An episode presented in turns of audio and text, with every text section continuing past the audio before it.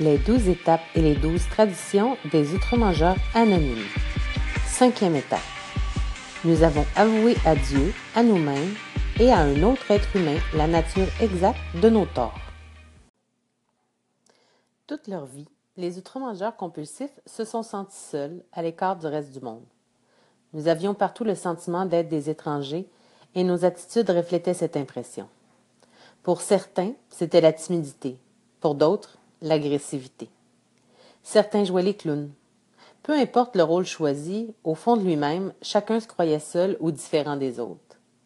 Dorénavant, grâce à la cinquième étape, nous savons que nous pouvons faire quelque chose pour mettre fin à notre isolement.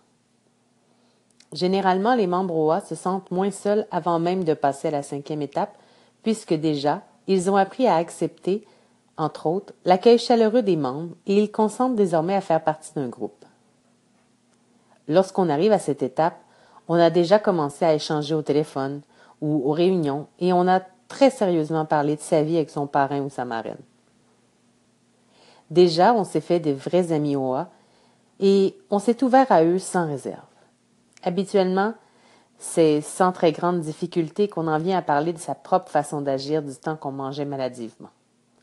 Toutefois, quand il faut dépasser les comportements et aller en profondeur, nous réalisons que nous sommes loin d'avoir tout dit. C'est normal. En effet, avant de connaître les OA, peu d'entre nous auraient pu définir ou comprendre un inventaire. La quatrième étape a changé cela. La quatrième étape à peine terminée, nous voulons presque tous passer immédiatement à la suivante pour nous débarrasser vite de nos rancœurs d'autrefois et aussi de la honte et de la culpabilité profondément enfouies dans notre passé. Or, nous savons qu'en faisant part des détails de notre ancienne vie à un autre être humain, nous franchissons un pas, un grand pas, vers la délivrance. Désormais, nous sommes libérés de ce que nous cachions et nous nous apprêtons à sortir de notre isolement. La cinquième étape ne peut pas se faire sans l'aide de Dieu. Nous le savons. Sans le secours d'une puissance supérieure à nous, nous sommes incapables d'être parfaitement honnêtes face à nos manquements.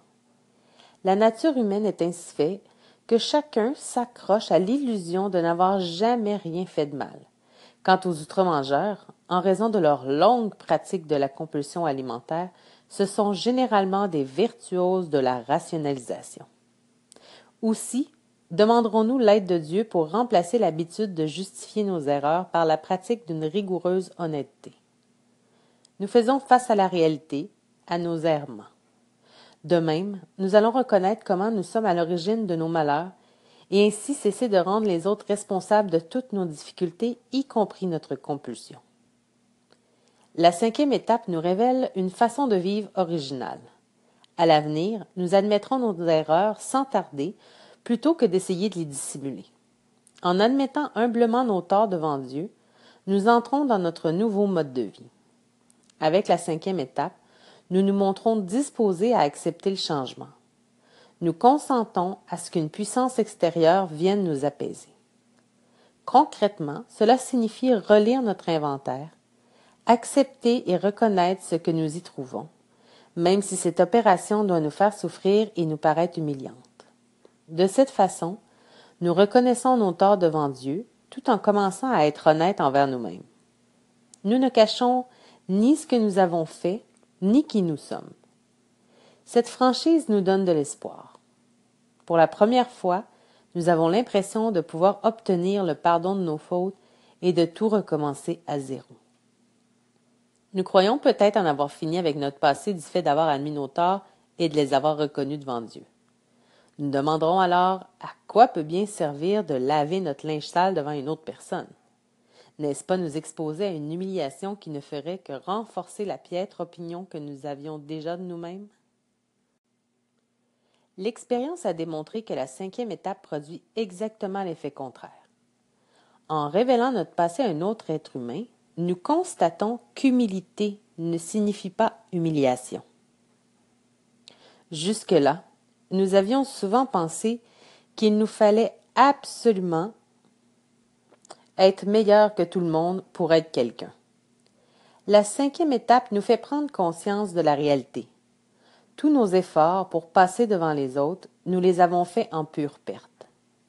Rien ne nous oblige à être au-dessus ni au-dessous du reste des humains. Nous sommes comme tout le monde, avec les mêmes besoins et les mêmes désirs fondamentaux. C'est là une découverte pour ceux d'entre nous qui s'estimaient pires que les autres et se dévalorisaient. Le fait de parler ouvertement de nous avec un autre nous fait entrevoir une perspective encourageante. En effet, nous voyons bien que le fait de tout savoir sur nous n'empêche pas l'autre de nous accepter inconditionnellement. Du coup, nous commençons à nous pardonner nos fautes et à nous percevoir comme quelqu'un d'honnête et de fort. D'ailleurs, c'est vraiment ce que nous sommes, puisqu'en passant à travers la cinquième étape, nous nous sommes montrés capables d'accomplir une tâche difficile et assez solide pour parler franchement. Admettons-le, l'idée de reconnaître devant un autre la nature exacte de nos torts avait quelque chose d'effrayant. N'allions-nous pas pour la première fois prendre le risque de nous ouvrir complètement? Pourtant, nous allions constater que pour admettre nos torts sans réserve, il faut d'abord en parler. Nous ne pouvons changer quoi que ce soit dans notre vie si nous n'avons pas d'abord reconnu que la chose à changer est bel et bien là. En nous aidant à savoir qui nous sommes, la cinquième étape nous donne accès au changement et à une qualité de vie insoupçonnée. Le choix de la personne avec qui nous allons faire notre cinquième étape est important. Cette personne sera non seulement digne de confiance, mais elle comprendra ce que nous attendons d'elle. Ce sera souvent le parrain ou la marraine avec qui nous avons travaillé les quatre premières étapes. Certains se sentent plus à l'aise avec quelqu'un d'autre. En cette matière, le seul bon choix est celui qui convient à chacun. Que cela soit clair, se faire accompagner dans la cinquième étape par un confident ou une confidente autre que son parrain ou sa marraine OA ce n'est pas rejeter ces derniers. Tout membre des OA ou d'un autre mouvement anonyme qui vit conformément au mode de vie et est déjà passé par la cinquième étape devrait pouvoir en entendre un autre en confidence puisqu'il sait ce que signifient ces révélations. Cependant, rien ne nous interdit de livrer le contenu de notre inventaire à quelqu'un qui ne pratique pas le programme OA. Nous pouvons décider, par exemple, de franchir cette étape avec un conseiller spirituel, un psychologue, un psychiatre ou un autre thérapeute. Après avoir demandé à Dieu d'éclairer notre choix, nous passons à l'action sans tarder. Nous ne cherchons pas à nous faire dire comment régler nos problèmes. Nous voulons quelqu'un de chaleureux qui nous écoutera sans intervenir, sans nous juger, ni vouloir nous suggérer de solutions. Nous avons aussi besoin d'une personne qui gardera nos révélations pour elle seule. De plus, celle-ci doit également être assez objective pour nous signaler des éléments qui lui semblent évidents, mais que nous pourrions avoir oubliés. Nous pourrons alors recourir à son aide pour retrouver les points restés dans l'ombre. Comme les outre-mangeurs parlent généralement à cœur ouvert pour la première fois au moment de faire leur cinquième étape, il est évident que cette démarche doit se faire en compagnie d'un être humain prêt à donner un soutien affectueux. D'autre part, il ne faudrait pas confondre cette cinquième étape avec une simple lecture de la liste de nos torts passés. Il s'agit de faire état de la nature exacte de nos torts. En d'autres termes, il faudra expliquer nos agissements, parler des émotions qui nous ont fait agir comme nous l'avons fait et de ce que nous avons éprouvé après coup. Nous prendrons conscience du prix que nous nous avons nous-mêmes dû payer dans chaque cas. Par exemple, il ne suffit pas de faire état de la haine que nous avions nourrie contre quelqu'un. La cinquième étape exige que nous précisions le trait de caractère à l'origine de ce ressentiment. Est-ce la jalousie? Est-ce la colère devant l'échec de notre tentative de contrôler quelqu'un? Ainsi, tout au long de cette étape, nous verrons quelle incidence matérielle, émotive et spirituelle nos émotions négatives et nos actes répréhensibles ont eu dans notre vie. Il arrive que, ayant compris nos réactions, nous soyons davantage en mesure de nous pardonner. En effet, nous réalisons souvent que derrière nos agissements, il y avait une volonté de survivre. De plus, les membres constatent presque invariablement que la peur a été la source de leurs émotions négatives et de leurs actes destructeurs. Au fur et à mesure que nous progressons dans la pratique du mode de vie, l'origine de notre peur devient évidente. Nous craignons que nos besoins essentiels ne soient pas satisfaits. Il se peut que nous ayons eu de bonnes raisons de le penser. Nous avions peut-être déjà été trompés, abandonnés dans des situations auxquelles nous ne pouvions pas faire face émotivement. Même si c'est le cas, nous devons dépasser notre méfiance. Pour nous en sortir, il nous faut absolument apprendre à croire aux autres et à remettre notre vie entre les mains d'une force qui nous dépasse. Les outre-mangeurs compulsifs mettent du temps, beaucoup de temps, à acquérir une pareille confiance. La cinquième étape est capitale dans cet apprentissage. En effet, en dévoilant son passé à un autre être humain et en lui révélant ses secrets les plus intimes, chaque membre se met dans une position de vulnérabilité dont il n'a pas fait l'expérience depuis son enfance.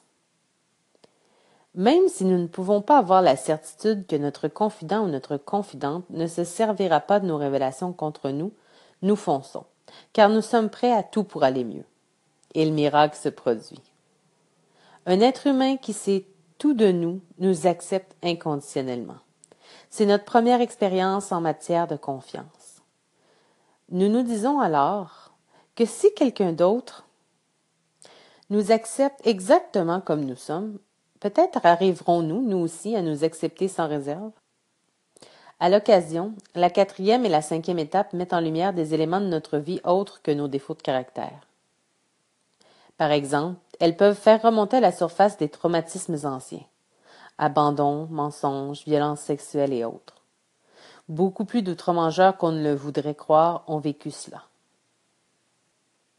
Ces expériences ont été si douloureuses que nous avons passé notre vie à essayer de les oublier, à manger pour les refouler de plus en plus loin. Certains membres ont réalisé que leur abstinence restait fragile et leur bien-être incertain tant et aussi longtemps qu'ils refusaient de regarder en face ces tristes événements. Suivre les étapes et s'abstenir de manger compulsivement ne suffisant pas toujours, ces OA sont donc allés chercher de l'aide à l'extérieur du mouvement en s'adressant à des thérapeutes ou à des groupes spécialisés dans le traitement de leur traumatisme particulier. Ces membres ont également constaté qu'une thérapie extérieure à OA peut rarement à elle seule venir définitivement à bout de dérèglements alimentaires comme les nôtres. La pratique continue des étapes et la fréquentation des OA sont indispensables à notre rétablissement, à notre abstinence de tous les jours. Immédiatement après le partage de notre inventaire avec un autre être humain, nombre de sentiments, d'émotions ou d'impressions peuvent monter en nous, comme l'humilité ou une sensation de soulagement ou d'exaltation. Souvent, nous avons l'impression de nous être approchés de notre puissance supérieure tout en aimant les gens davantage.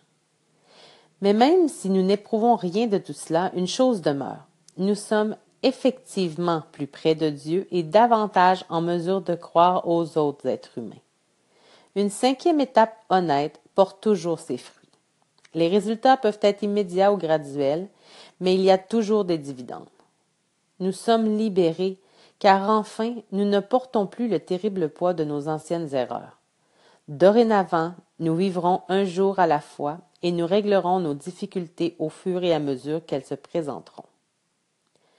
En communiquant notre inventaire à une autre personne, nous avons acquis, face à nous et face aux autres, une honnêteté qui nous était jusqu'alors inconnue. Comme l'honnêteté est capitale dans le rétablissement des outre-mangeurs, nous voudrons la cultiver toujours plus. La meilleure façon d'y arriver est de continuer à travailler les étapes. De plus, nous apprendrons à composer avec les aspects troublants de notre personnalité mis au jour par les étapes 4 et 5. Il ne suffit pas toujours de savoir ce qui ne va pas. Il faut agir. C'est ce que nous ferons en pratiquant les sept prochaines étapes qui nous donnent les moyens d'améliorer notre vie. Désormais, nous prendrons les mesures pour que les défauts qui nous ont ennuis prennent de moins en moins de place.